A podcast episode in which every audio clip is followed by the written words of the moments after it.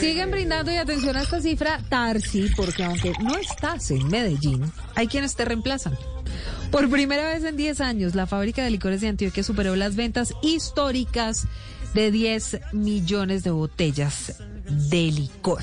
Y es lo que faltan datos de esta semana. Esperan, esperan que durante el um, funeral, la despedida, el último adiós del Rey del Despecho y la Feria de las Flores de Medellín, la cifra siga aumentando. La gente está tomando Ay, ¿Sabes qué pasa, Silvinia? en forma que pasa, Tarciño. Que empezó, empezó la Feria de las Flores. ¿Por eso? Empate con este dolor de lo de Darío.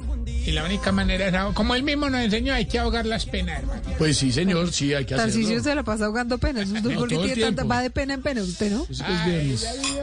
Ay, qué bárbaro. Sebastián Londoño tiene el informe porque sí, señores, aumentó la venta. Ya no más.